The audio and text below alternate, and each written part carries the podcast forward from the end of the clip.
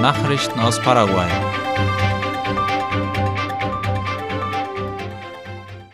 Alphalit im Dienst der sozialen Entwicklung. Zusammen mit lokalen Behörden und Nachbarschaftskommissionen arbeitet die christliche Organisation daran, über Erwachsenenbildung in den ländlichen Kommunen die Entwicklung zu fördern. Heute traf man sich in Kawasu, um über das Thema zu beraten. Im Gespräch mit Radio ZB30 erklärte der Leiter von Alphalit Paraguay, Leonard Jans, die Arbeit des Programmes, das eigentlich ein Alphabetisierungsprogramm ist. Wer mit Alphalit lesen und schreiben lernen will, nimmt zwei bis dreimal wöchentlich für acht Monate lang an ein Treffen teil. Jans erklärte, in den ländlichen Gebieten werde der Schulunterricht oft sehr unregelmäßig besucht und das Lernen wenig von zu Hause unterstützt. Ein fester Bestandteil der Arbeit von Alphalit ist heute die Zusammenarbeit mit Nachbarschaftskommissionen, damit sie aktive Mitgestalter der eigenen Gesellschaft werden. Alphalit hat in Paraguay derzeit etwa 1100 Schüler und über 40 Mitarbeiter. Die meisten davon arbeiten ehrenamtlich. Auf der Strecke Luque-San Bernardino ist ein Großbrand ausgebrochen.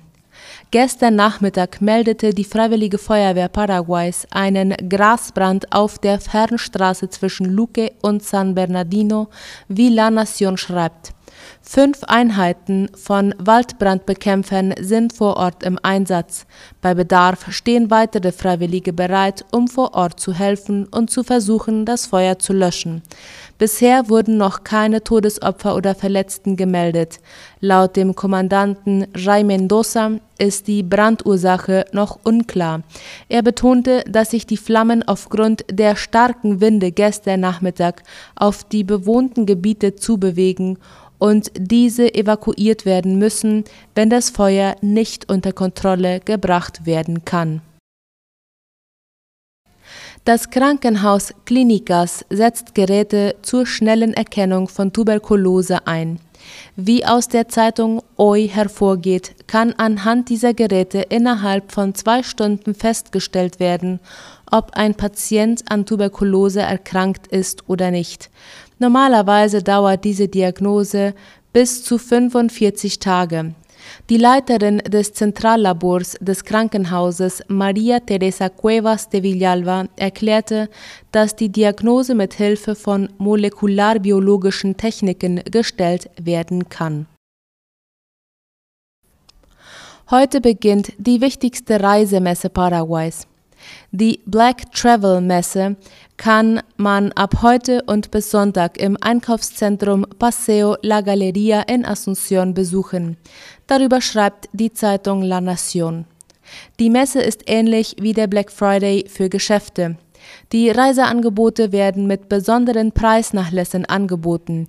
Das Hauptziel dieser Veranstaltung ist, dass die Teilnehmer ihren Urlaub rechtzeitig planen können. Auf der Messe sind die besten Reisebüros des Landes vertreten, die während der drei Tage Beratung, Reisepläne und andere Dienstleistungen anbieten, mit verschiedenen Angeboten und Finanzierungsmöglichkeiten. Zusätzlich wird einmal pro Stunde ein Preis verlost. Die OSN feiert Premiere der Oper Ein Treffen mit Chopin.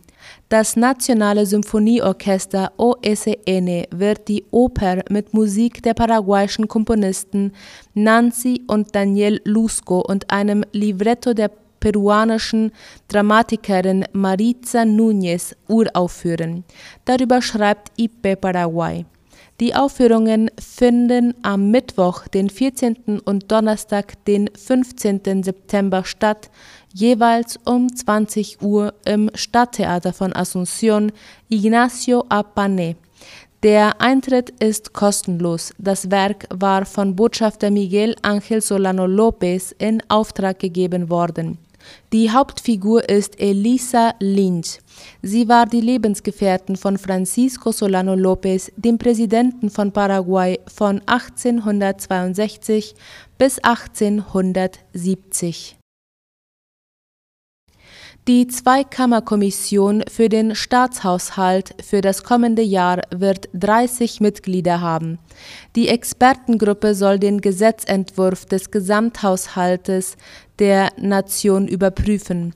Die Expertengruppe trifft sich am kommenden Montag zum ersten Mal. Die Gruppe besteht aus 15 Senatoren und 15 Abgeordneten, zehn Personen weniger als in den letzten Jahren. Die Kommission wird offiziell am kommenden Montag gebildet, wenn sie den Präsidenten, den Vizepräsidenten und die Berichterstatter wählt um mit der Prüfung des von der Exekutive vorgelegten Haushaltsentwurfs 2023 beginnen. Das beratende Gremium des Parlaments wird bis Ende Oktober eine Stellungnahme zu dem von der Exekutive vorgelegten Haushaltsentwurf abgeben. Nachrichten aus aller Welt.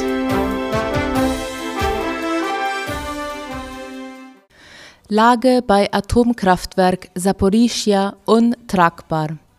Die Lage im umkämpften ukrainischen Atomkraftwerk Saporischia wird laut der Internationalen Atomenergiebehörde IAEA e zunehmend instabil.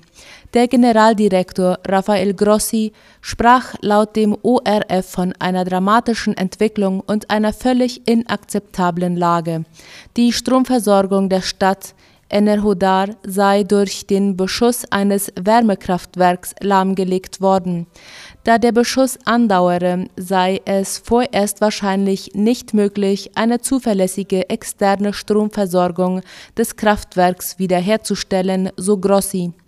Daher erwägt der staatliche ukrainische Betreiber nun, den einzigen noch in Betrieb befindlichen Reaktor abzuschalten, der derzeit noch den Strom für die Kühlung und andere Sicherheitsanlagen des Atomkraftwerks produziert. Ohne externen Strom sei das Kraftwerk völlig auf seine Dieselgeneratoren angewiesen. EU sagt weitere Milliarden für Ukraine zu. Die Ukraine kann bald weitere 5 Milliarden Euro an Krediten von der EU erhalten, wie die Tagesschau schreibt. Das neue Darlehen soll für den laufenden Betrieb des Staates verwendet werden. Außerdem sei sicherzustellen, dass die kritische Infrastruktur des Landes wie Schulen und Krankenhäuser weiterlaufen könnten, sagte der tschechische Finanzminister. Das Geld ist Teil eines im Mai angekündigten Hilfspakets über insgesamt 9 Milliarden Euro. Vor der Auszahlung der 5 Milliarden Euro muss noch das Europaparlament zustimmen. Eine Milliarde Euro wurde bereits Anfang August ausgezahlt. Der Internationale Währungsfonds schätzt den Finanzhilfebedarf für die Ukraine auf insgesamt 38,8 Milliarden Euro, wie aus der Mitteilung der Ratspräsidentschaft hervorgeht. Kolumbien und Venezuela wollen Grenze öffnen.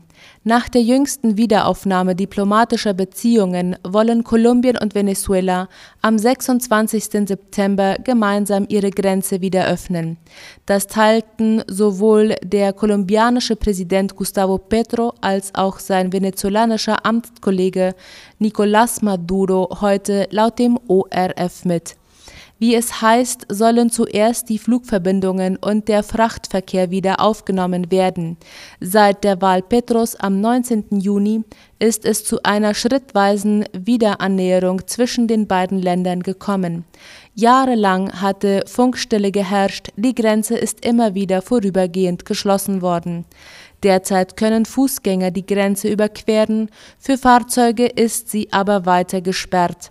Der Handel zwischen Kolumbien und Venezuela ging in den vergangenen Jahren stark zurück.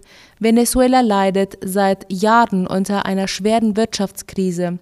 Rund sechs Millionen Venezolaner haben das Land verlassen, knapp zwei Millionen leben mittlerweile in Kolumbien. Großbritannien steht still. Nach dem Tod von Queen Elizabeth II. steht Großbritannien still. Die Fahnen auf offiziellen Gebäuden wehen auf Halbmast, wie der ORF schreibt. Die britische Regierung rief heute offiziell den Beginn der nationalen Trauerphase aus. Diese gelte bis zum Tag, an dem das Staatsbegräbnis stattfinde, wie die Regierung mitteilte. Sie gab zugleich eine mehrseitige Handlungsempfehlung aus, in der erläutert wird, wie etwa Geschäftsinhaber, Privatpersonen, öffentliche Einrichtungen und Organisationen ihrer Trauer Ausdruck verleihen können. Aufgelistet in den Empfehlungen sind auch zentrale Orte, an denen Blumen niedergelegt werden können. Soweit die Nachrichten am Freitag. Ich wünsche ein erholsames Wochenende. Auf Wiederhören.